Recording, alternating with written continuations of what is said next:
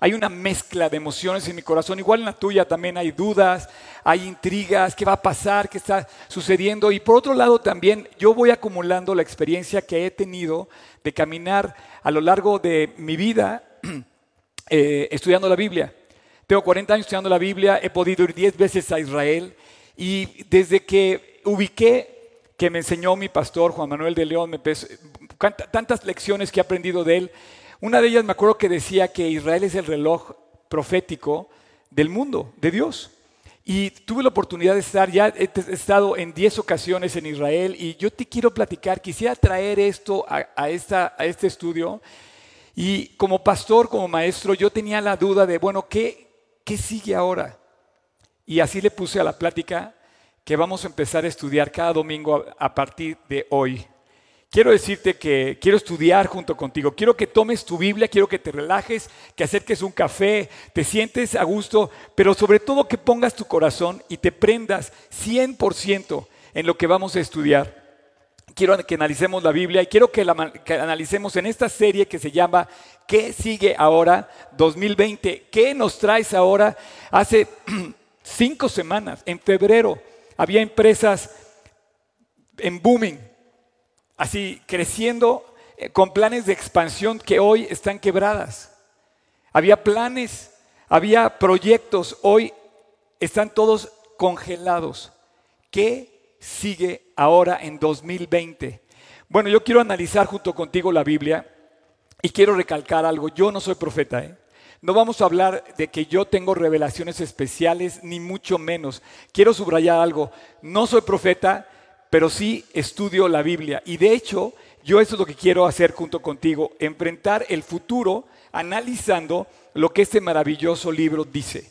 Quiero que juntos nos dejemos instruir por el libro de libros y podamos ir avanzando en lo que debemos hacer ahora. Y yo creo que la respuesta, como lo cantamos hace rato y como lo decía Tony, la respuesta de los justos existe, está en la palabra de Dios. Así es que vamos a ver el libro de libros. Hay un, hay un eh, programa de niños que se llama el Superlibro y se me hace muy claro que es el Superlibro. No hay otro, la Biblia. Pero además yo me pongo a pensar de todos los consultores de hoy que están saliendo con estrategias para enfrentar lo que sigue ahora, lo que sigue ahora. Hay estrategias y bueno, ¿por qué no consultar la estrategia del libro que Dios nos dejó como manual de la Biblia para enfrentar el futuro que sigue ahora? Antes de continuar, quiero decirte que eh, eh, el, ITAM en esta semana, pasaron muchas cosas esta semana, pero entre cosas que pasaron, el ITAM sacó un webinar, hizo un seminario a través de la web y sacó varios resultados muy, muy interesantes que dio como para enfrentar la, la crisis. Ellos dijeron, eh, es un, es un resumen de 20 puntos, no los voy a decir todos, pero por ejemplo dice, el dinero, cash is king. Por ejemplo, dice, por los próximos 18 meses vas a sobrevivir, preserva el dinero para sobrevivir. Eh, los fondos de inversión se apoyan en startups, no tienen capital para nuevos proyectos.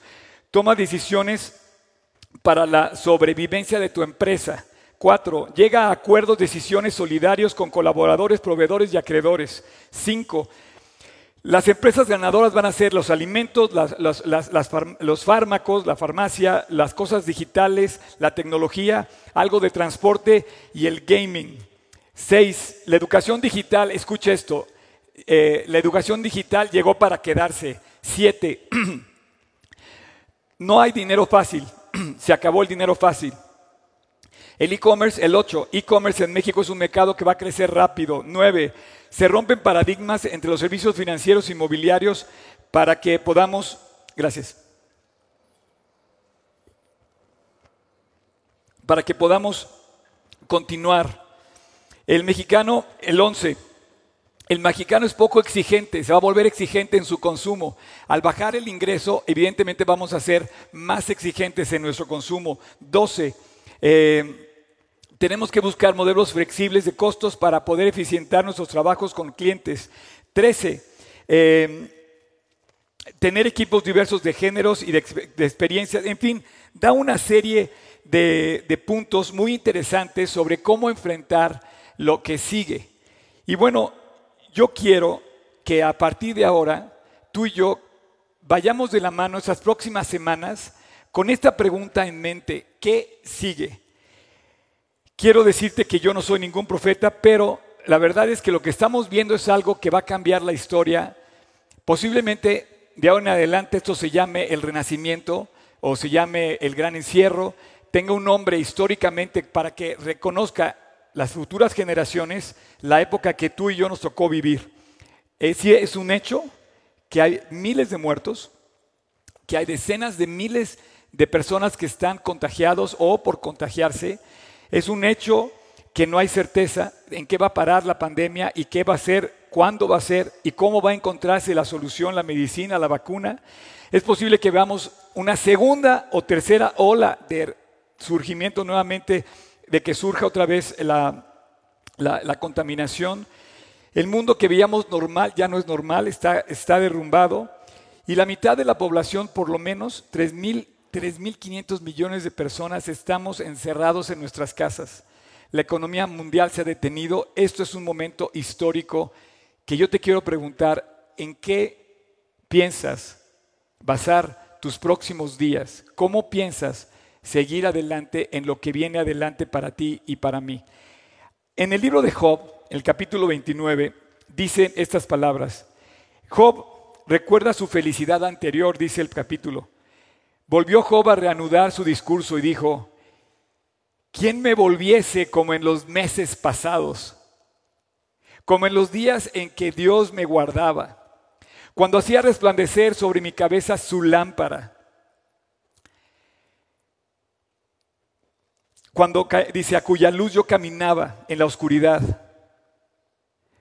como fui en los días de mi juventud cuando el fervor de Dios velaba sobre mi tienda, cuando aún estaba conmigo el omnipotente y mis hijos estaban también a mi alrededor, cuando lavaba yo mis pasos con leche y la piedra me derramaba ríos de aceite, cuando yo salía a la puerta a juicio y en la plaza hacía preparar mi asiento. Job recuerda un tiempo pasado que ya no volvió a estar con él. Dice, ¿quién me diera? ¿Quién me volviese a los meses pasados, a las semanas pasados, cuando estábamos en las plazas, podíamos abrazarnos, podíamos reunirnos, podíamos sonreír, podíamos celebrar? Estamos viviendo en un momento muy especial de la historia de la humanidad y parece ser que el hombre no hemos sido capaces de conocer nuestro tiempo en el que nos ha tocado vivir. Yo quisiera que juntos estudiáramos la Biblia y que creciéramos en esta invitación de Dios para ir avanzando día tras día en lo que Dios tiene preparado para nosotros. ¿Qué va a pasar? No lo sé. Pero lo que sí sé es que puedo basar mi vida en este libro. Fíjate que cuando Jesús entró a Jerusalén, eh, parecería que él sabía y la gente no.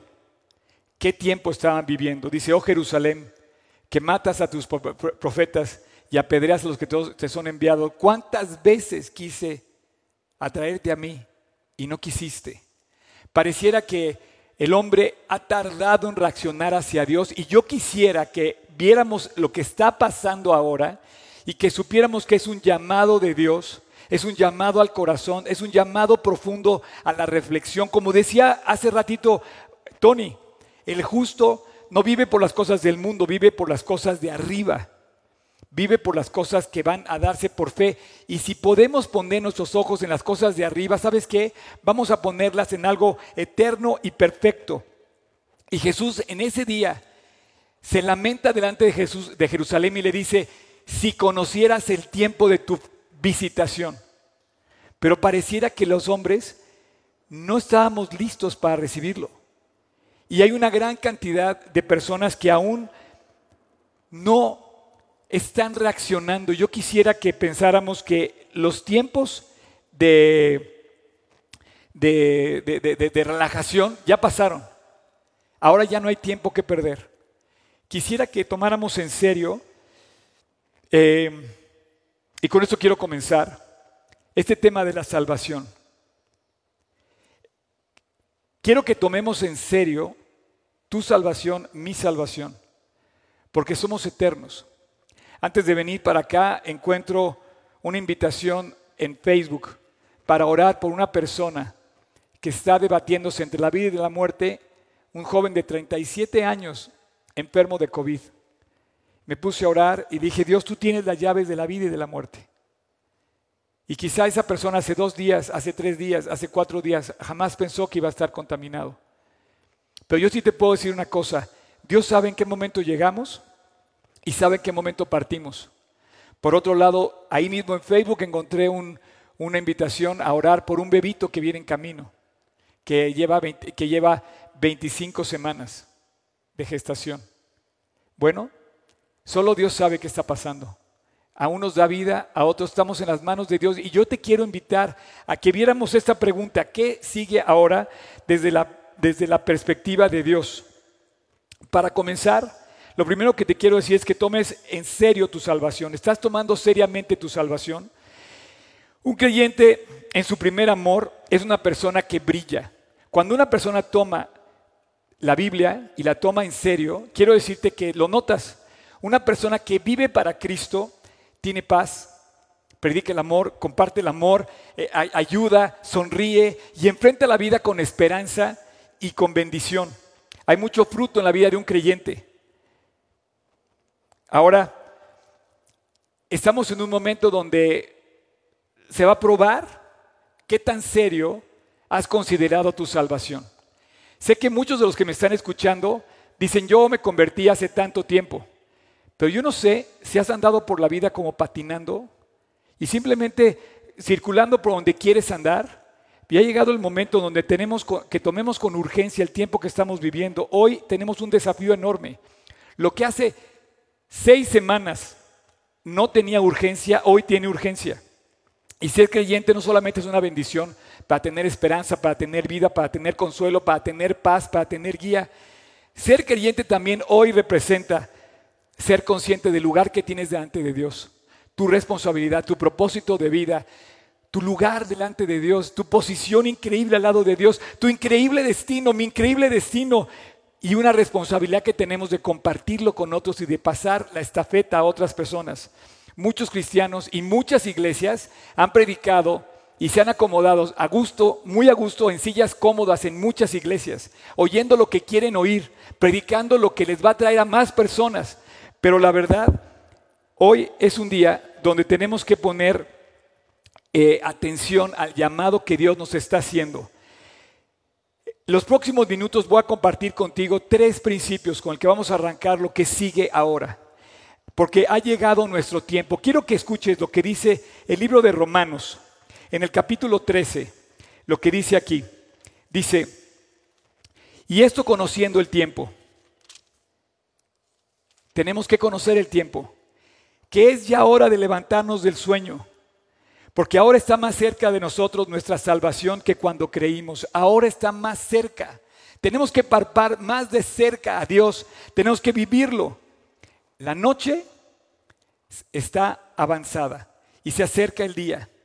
Desechemos pues las obras de las tinieblas y vistámonos de las armas de luz. Quiero que subraye esta palabra, vestirse, vestirse. Quiero que tengas en tu cabeza hoy lo que debemos hacer ahora, lo que sigue, y quiero que subrayes en tu cabeza esta palabra, vestirse.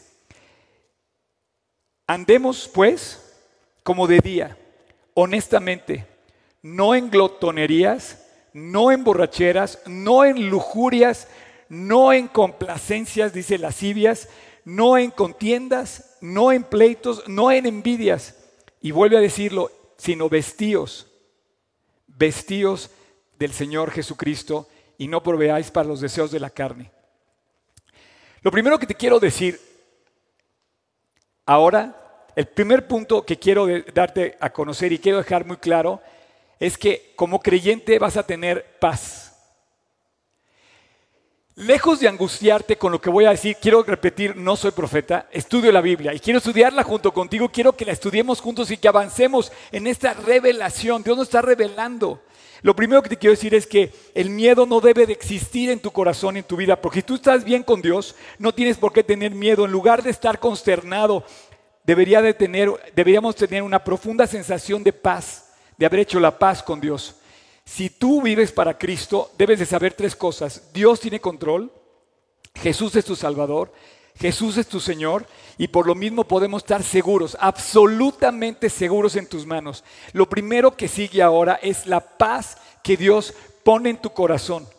Quiero dejar bien claro algo. En las cosas que yo voy a comentar durante esta charla, no voy a hablar de tiempos, no voy a dar fechas, no puedo dar fechas, pero sí podemos saber, según lo que dice la Biblia, cuál es el orden de los acontecimientos que dice la Biblia que van a pasar en los últimos días. Quiero decir, no soy profeta, estudio la Biblia, quiero que la estudiemos juntos. No voy a hablar de ninguna fecha, no la puedo dar, la desconozco, yo no voy a hablar de la profecía y muchas veces, mira, hablar de la profecía, las iglesias y, los, y las conversaciones, las charlas de café la han, hecho un lado, ¿por qué? Porque es difícil hablar de la... Es un, poco, es un poco confuso, también es un poco incómodo porque nos va a forzar a cosas que parecieran sensacionalistas, amarillistas, como de ciencia ficción. Bueno, pero hoy vamos a hablar de esto. Vamos a hablar de cómo enfrentar el futuro. ¿Por qué? Porque sí lo podemos enfrentar de una manera clara. Y la Biblia es muy clara. Tenemos que ir a la Biblia y ahí literal, en la palabra de Dios encontramos que el creyente ha sido advertido por el mismo Jesús y en el Antiguo y en el Nuevo Testamento que en el mundo encontraremos aflicción, pero dice, confiad, yo he vencido al mundo. 365 veces se repite la palabra, no temas. Porque pareciera que Dios proveyó de un versículo para cada día de nuestra vida para que tuviéramos paz. Y porque en la promesa de Dios dice, nunca te dejaré, nunca te dejaré sustentar, siempre te voy a sustentar, dice. Así es que la palabra de Dios no hay, no hay confusión y el orden de los eventos en la Biblia es claro. Ese es el número uno. Paz. El número dos es ir a la palabra de Dios. Es ver la Biblia completa, es devorarnos la Biblia, es meternos en la palabra. hay demasiada eh, falsa información circulando, pero hay una cosa muy real. Es el tiempo de buscar a Dios. A Dios se le busca en su palabra, a Dios se le busca en la Biblia. Y yo te quiero invitar a que durante este tiempo sea un tiempo de volver a Dios, de regresar a casa, de hacer las paces con Dios. Lo primero que vas a entender y que vas a encontrar va a ser esa paz. Fíjate que cuando los discípulos le preguntaron a, Jesús, ¿cuándo va a ser el tiempo del fin? Jesús eh, pareciera que Jesús se los deja claro, pero ellos no lo comprenden bien. Hubo una confusión aparente en los discípulos entre su primera venida y su segunda venida. La primera venida iba a venir montado sobre un burro, en su segunda venida va a venir como jinete de un caballo, liderando una armada. En su primera venida iba a venir como siervo, como cordero, a morir por nuestros pecados y ya vino. Y en su segunda venida va a venir como juez y como rey de reyes y señor de señores. Jesús dejó muy claro que él vendría como Mesías y que regresaría como rey y rey de reyes. Así es que esta palabra que estoy diciendo va para cualquier nivel que tengamos. Él nos puso el ejemplo como Cordero de Dios y Él también se levanta por encima de cualquier reino. Me emociona muchísimo que durante las últimas semanas hemos visto presidentes voltear a Dios y pedir ayuda al cielo y pedir ayuda en el nombre de Jesús. Me emociona demasiado eso. Es claro también que tanto en el Antiguo Testamento como en el Nuevo Testamento se, deja ver que en la primera venida de Cristo el, orden de los eventos es que iba a venir primero como siervo, iba a venir a sufrir, iba a venir a morir y que iba a resucitar. Y también es claro que su regreso sería para restaurar a toda la nación de Israel y que iba a venir después de un tiempo de gran prueba y de gran aflicción en la historia de la nación de Israel. Si tú sabes la historia, Israel acaba de regresar a su tierra. La siguiente semana cumple 72 años de aniversario de haber vuelto a su territorio. Hoy Israel, de ser un desierto que prácticamente se, consideraba como una tierra que no servía para nada, hoy es una nación próspera, abundante, en gran, eh, en gran crecimiento. Y bueno, eh, pareciera que Jesús, cuando entra a Jerusalén montado en el burro, aquella vez le dice, le dice, dice la carta, el Evangelio de Juan, dice perfectamente lo que te estoy diciendo. En Juan 1, versículo 11, dice, a los suyo vino y los suyos no le recibieron. Pareciera que no encontraron la respuesta. No supieron qué tiempo les había tocado vivir. Yo quiero pedirte que le pidas a Dios qué tiempo te está tocando vivir para saber qué hacer en este momento. Y la Biblia nos dice qué tiempo nos está tocando vivir. Apocalipsis 19, versículo 11. Se lee de esta forma. Entonces vi el cielo abierto y he aquí un caballo blanco. Y el que lo montaba se llamaba fiel y verdadero, que con justicia juzga y pelea. Sus ojos eran como llama de fuego, y había en su cabeza muchas diademas, y tenía un nombre escrito que ninguno conocía sino él mismo. Llevaba un vestido, ojo, vestido de ropa teñida en sangre, y su nombre es el Verbo de Dios. Y los ejércitos celestiales vestidos, otra vez vestidos, de lino finísimo, blanco y limpio, le seguían en caballos. De su boca sale una espada aguda que, hacía herida a las naciones, perdón, que, para herir con ella a las naciones, y él las regirá con vara de hierro. Y él pisa el lagar del vino del furor, de la ira del Dios Todopoderoso. Y en su vestidura, vuelvo a subrayar, vestidura, y en su muslo tiene escrito este nombre, Rey de Reyes y Señor de Señores. Apocalipsis 19 nos enseña cómo va a regresar Jesús montado en un caballo con poder, con su investidura de rey. Y bueno, no podemos fallar a esta doctrina tan relevante de la Biblia del segundo regreso de Cristo. Fíjate que todas las doctrinas cristianas del mundo hoy coincidimos, todas en que Cristo va a regresar. El siguiente evento en el calendario de Dios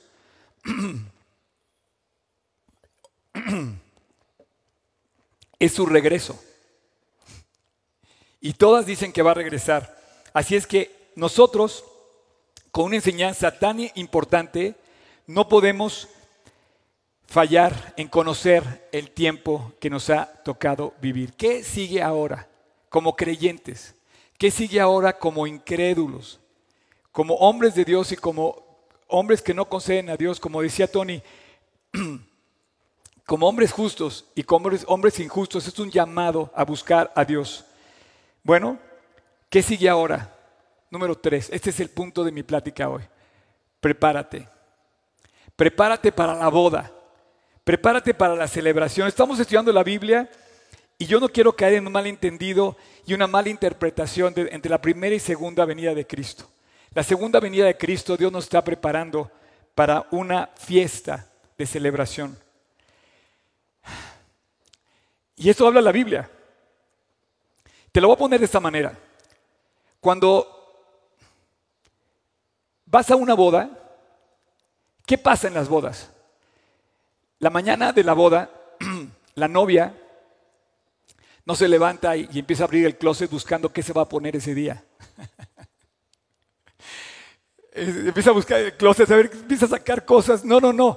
El día de la boda, la novia sabe qué se va a poner. Tampoco anda como que desarreglada y se agarra medio, medio el cabello y se lo hace para salir a la ceremonia. No, no, no. Tarda, invierte, prepara ese día. Semanas antes, meses antes, hay de preparación para llegar al día de la boda. Me emociona llegar a una boda porque ves a la novia. De hecho, todo el mundo está esperando ver a la novia cómo se arregló. Ver el, vestido que compró, que lo pudo haber comprado meses previos a la celebración. Bueno, prepárate. Porque Dios nos está diciendo que la boda ya se acerca.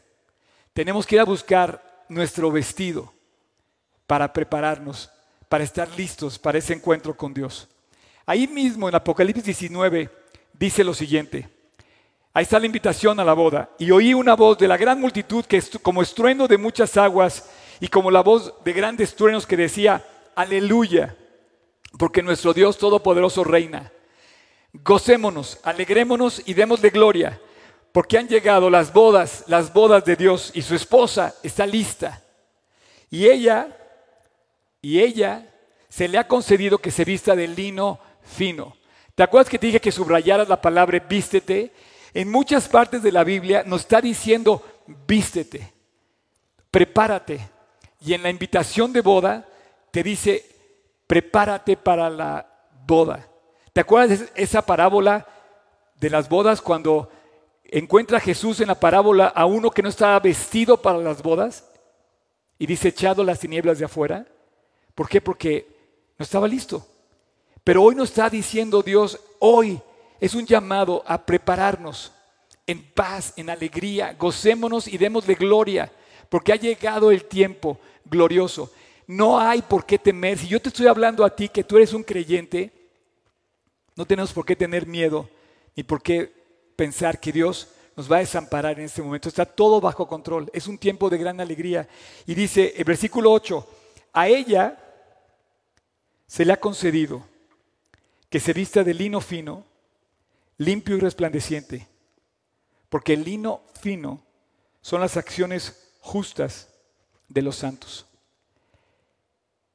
Dios te dice, ¿qué sigue ahora? Dice, haz acciones dignas de arrepentimiento. Oímos en el desierto la voz de Juan el Bautista otra vez nuevamente que sale preparar camino al Señor, enderezad vuestras sendas, haced camino a vuestro Dios. Todo valle sea alzado y todo monte sea aplanado, lo áspero se allane para llegar al encuentro con Dios. Yo te quiero invitar a que te prepares para la boda para la celebración. No hay por qué tener miedo, no hay por qué tener temor.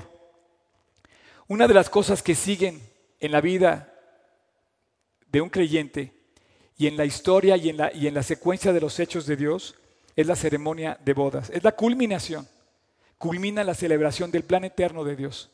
En Génesis comenzó la historia y en Apocalipsis termina.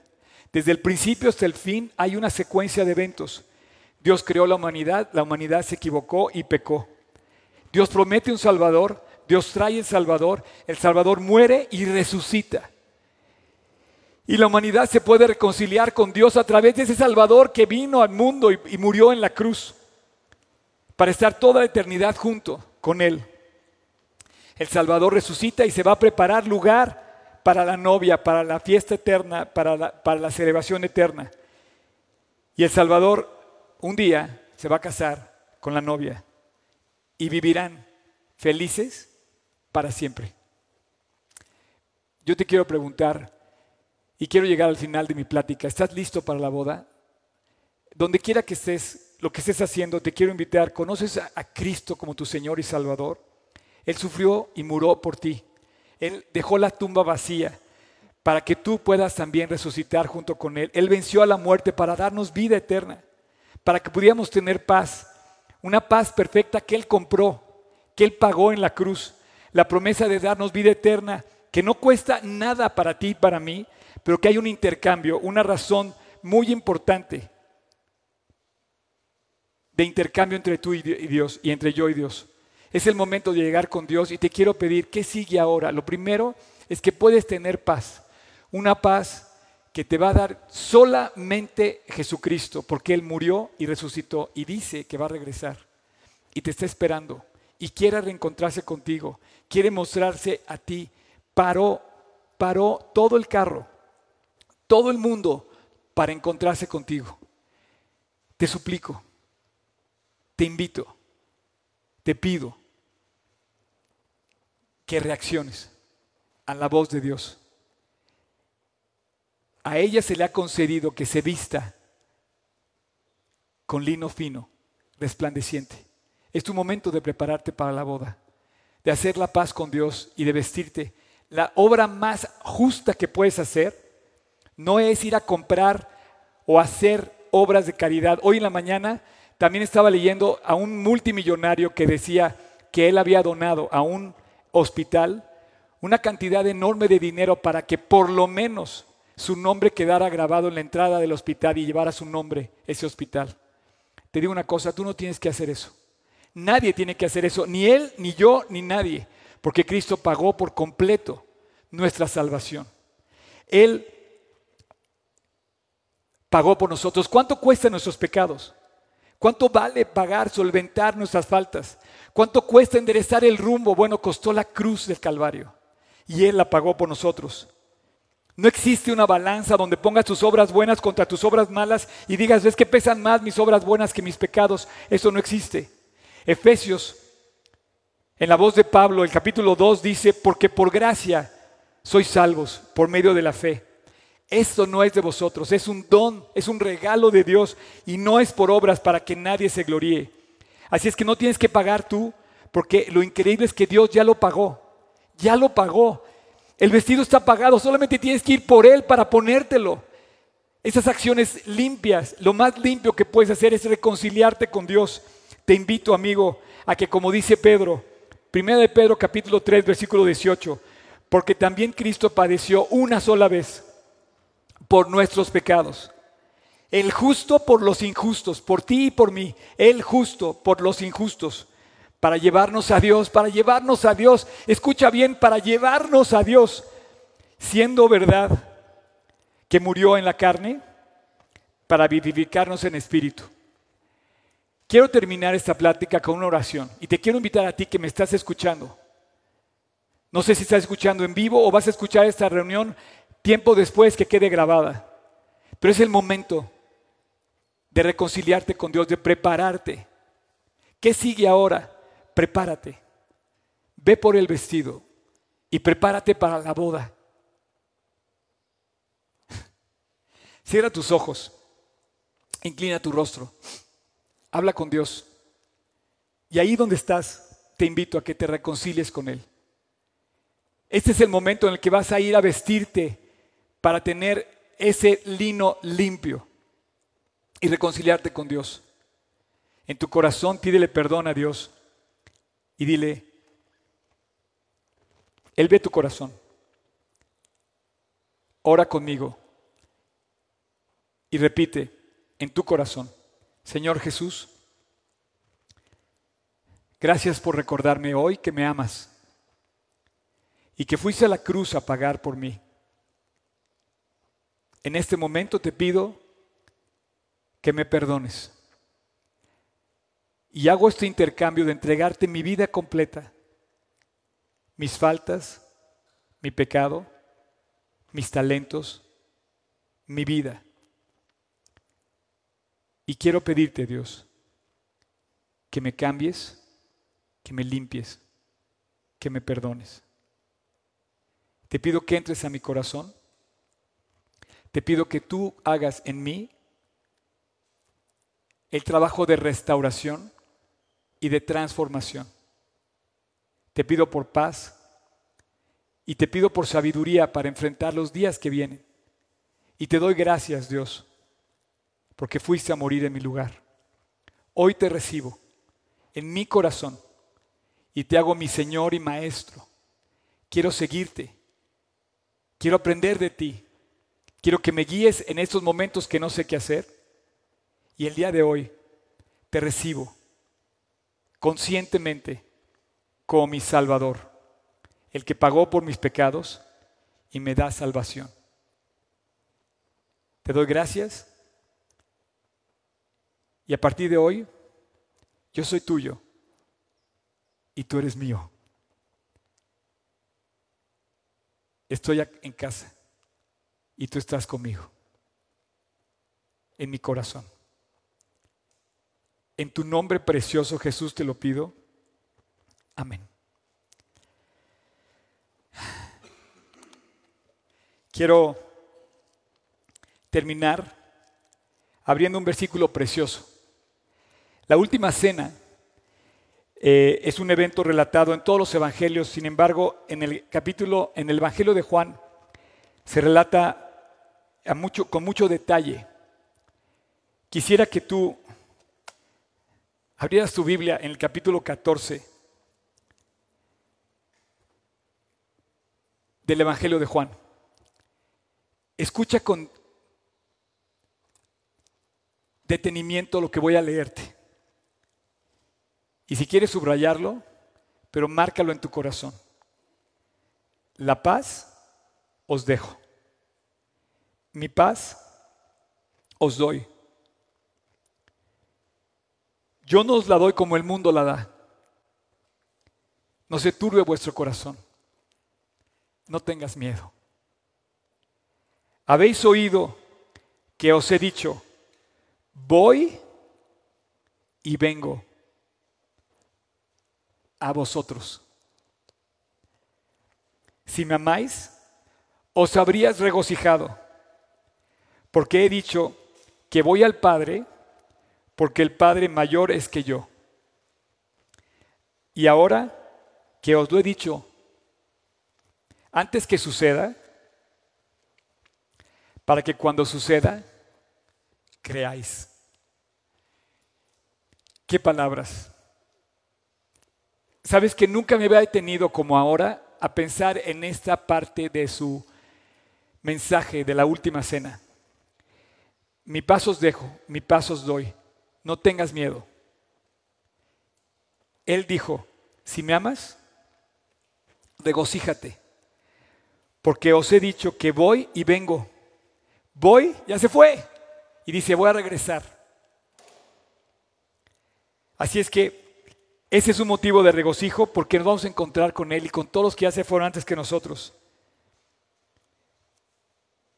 Ahora lo he dicho antes, para que cuando suceda, creáis.